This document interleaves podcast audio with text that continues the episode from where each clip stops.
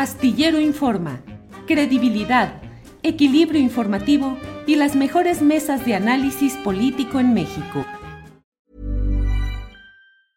I'm Sandra, and I'm just the professional your small business was looking for. But you didn't hire me because you didn't use LinkedIn jobs. LinkedIn has professionals you can't find anywhere else, including those who aren't actively looking for a new job but might be open to the perfect role, like me. In a given month, over 70% of LinkedIn users don't visit other leading job sites. So if you're not looking on LinkedIn, you'll miss out on great candidates like Sandra. Start hiring professionals like a professional. Post your free job on linkedin.com/people today. Many of us have those stubborn pounds that seem impossible to lose, no matter how good we eat or how hard we work out. My solution is PlushCare. PlushCare is a leading telehealth provider with doctors who are there for you day and night to partner with you in your weight loss journey. They can prescribe FDA-approved weight loss medications like Wagovi and Zepbound for those who qualify. Plus, they accept most insurance plans. To get started, visit plushcare.com slash weight loss. That's plushcare.com slash weight loss. Juan Carlos, buenas tardes. Juan Carlos. Hola Julio, ¿qué tal? Buenas tardes, ¿cómo estamos? Muchas gracias. Saludos a todos, a todas. Gracias. Juan Carlos Miranda Arroyo es profesor de tiempo completo de la Universidad Pedagógica Nacional Unidad Querétaro y quiero pedirle su opinión. Él ha estado en algunas mesas eh, de discusión, de análisis sobre temas educativos en este programa o en sus anteriores eh, versiones. Y bueno, Juan Carlos, ¿cómo ves este nuevo plan de estudios presentado eh, en el contexto del cambio de titularidad de la Secretaría de Educación Pública? Pues eh, es interesante, yo creo que es un tema que se abre a la discusión. Eh, a pesar de que el mismo gobierno del presidente López Obrador y la Secretaría de Educación Pública no abrieron la discusión desde un principio. Eh, se llevaron a cabo una serie de, de mesas de trabajo de manera más interna y el primer documento que sale de manera un poco extraña, como filtración hacia hacia las redes sociales fue el primer eh, documento preliminar del cambio curricular para la educación básica.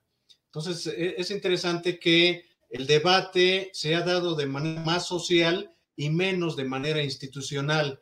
Es decir, las redes sociales han jugado interesante en el debate, llamémosle un poco más independiente sobre estos temas de una transformación curricular para la educación básica. Ahora, con respecto a los contenidos, hay un cambio, se está buscando un cambio que va de poner en el centro a la escuela hacia eh, otro concepto que es poner en el centro a la comunidad. Aunque por default, aunque por definición la escuela es una comunidad educativa, eh, pero se está pensando, aparte de la comunidad educativa, eh, tener como referente a la comunidad como territorio, población y derechos. Entonces, eh, es, un planteamiento interesante que se tendrá que discutir con mucho mayor eh, profundidad en los próximos meses y quizá años.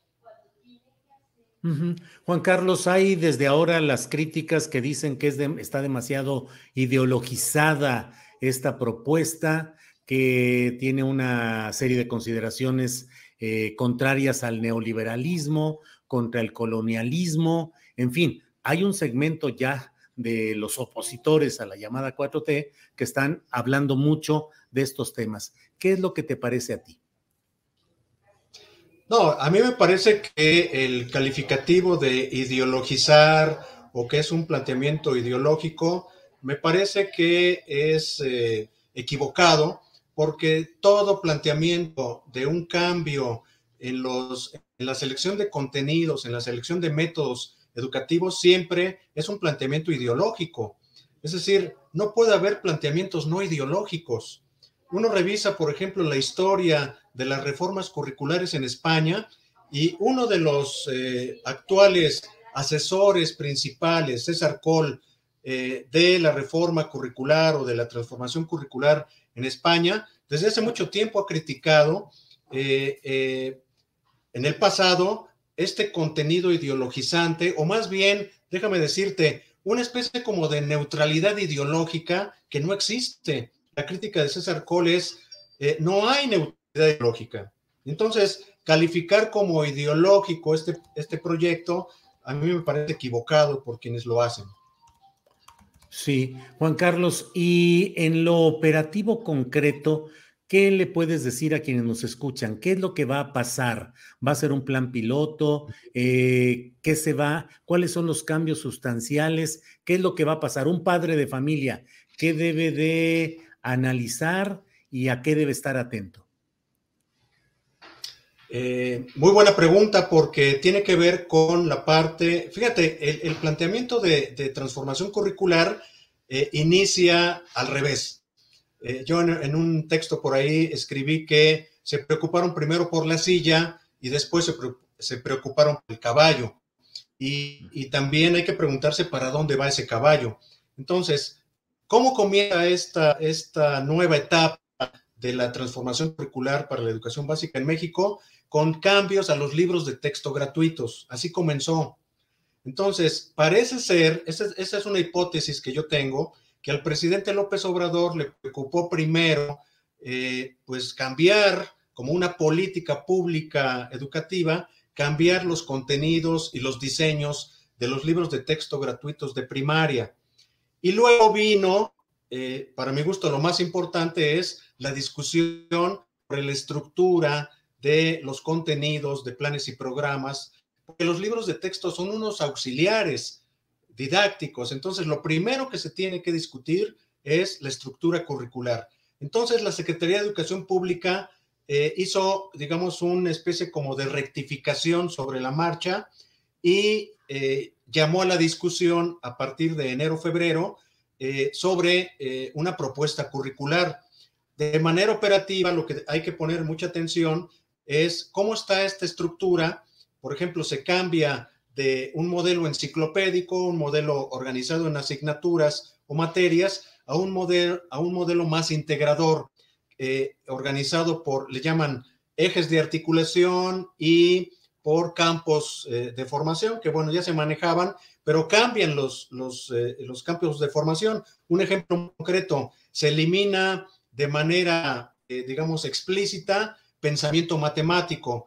Eh, lo que hace, eh, más que eliminarlo, es eh, se incluye un campo que se llama saberes y pensamiento científico. Entonces, ¿qué van a encontrar los padres de familia? Digamos que ciertas, ciertas áreas o campos de formación que van a estar como medio articulados, medio integrados, pero en afán de la integración, el riesgo es la imprecisión. A mayor integración curricular, mayor imprecisión. Y una de las preguntas que surge es, ¿qué va a pasar con los libros de texto, por ejemplo, de matemáticas? ¿Van a desaparecer? Es una pregunta que todavía no nos, no nos contestan las autoridades educativas. Si eh, se van a eliminar los libros de texto gratuitos de matemáticas que sabemos, todos sabemos, que han jugado un papel muy importante en la historia de la educación básica en México, por poner un ejemplo de este cambio que puede afectar de manera muy concreta, muy operativa en, los hogares. Bien, Juan Carlos, pues estaremos atentos para ver qué va sucediendo en todo esto que todavía está muy impreciso y muy sujeto a la discusión impregnada también por los aires y los posicionamientos partidistas y electorales, Juan Carlos. Así es, es correcto. El evento de ayer, el evento de ayer nos da muchos simbolismos eh, con respecto a lo que dices, Julio, tienes razón. Eh, Claudia Sheinbaum en el presidio, una gobernadora de, si no me equivoco, de Guerrero, estuvo en el presidium.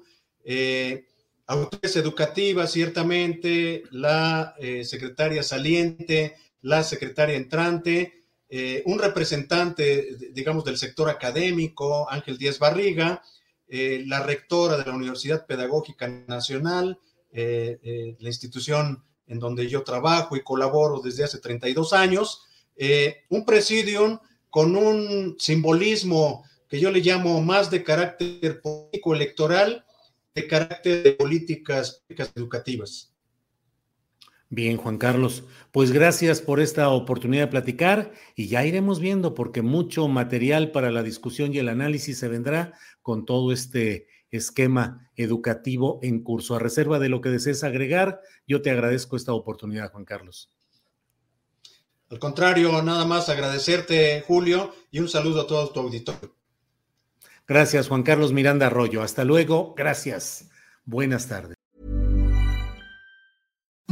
Imagine the softest sheets you've ever felt. Now imagine them getting even softer over time. That's what you'll feel with Bowl and Branch's organic cotton sheets. In a recent customer survey, 96% replied that Bowl and Branch sheets get softer with every wash. Start getting your best night's sleep in these sheets that get softer and softer for years to come. Try their sheets with a 30-night guarantee. Plus, get 15% off your first order at bowlandbranch.com. Code BUTTERY. Exclusions apply. See site for details. When you make decisions for your company, you look for the no-brainers. If you have a lot of mailing to do, stamps.com is the ultimate no-brainer. Use the stamps.com mobile app to mail everything you need to keep your business running with up to 89% off USPS and UPS. Make the same no-brainer decision as over 1 million other businesses with stamps.com. Use code program for a special offer. That's stamps.com, code program.